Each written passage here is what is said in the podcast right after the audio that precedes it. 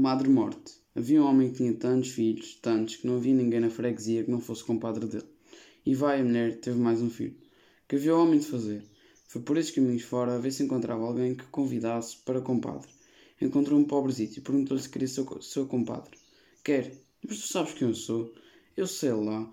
O que eu quero é alguém para padrinho do meu filho. Pois olha, eu caço a Deus. Já não me serves, porque tu dás a riqueza a uns e a pobreza a outros. Foi mais adiante encontrou um pobre e perguntou-lhe se queria ser comadre dele.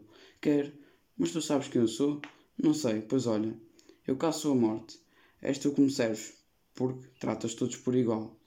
Fez o batizado e depois disse a morte ao homem: Já que tu me escolheste para comadre, quero-te fazer rico.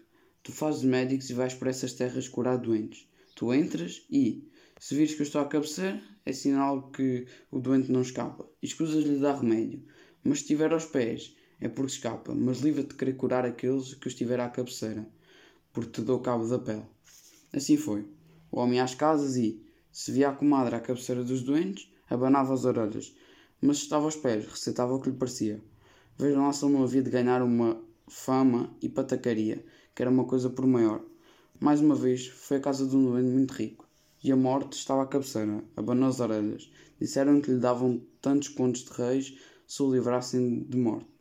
E ele disse: Deixa estar, que eu te arranjo. E pega no doente e muda com a cabeça, por onde estava aos pés, e ele escapa.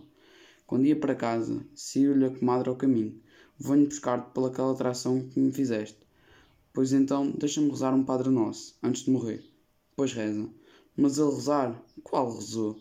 Não rezou nada, e a morte, para não faltar a palavra, foi-se sem ele. Um dia, o homem encontra a comadre que estava por morta num caminho, e ele lembrou-se bem que ela o tinha feito, e disse: Minha rica comadrinha, que estás aqui morta, deixa-me rezar-te um Padre Nosso por tua alma. Depois de acabar, a morte levantou-se e disse: Pois já que rezaste o Padre Nosso, vem comigo. O homem era esperto, mas a morte ainda era mais, pois não era.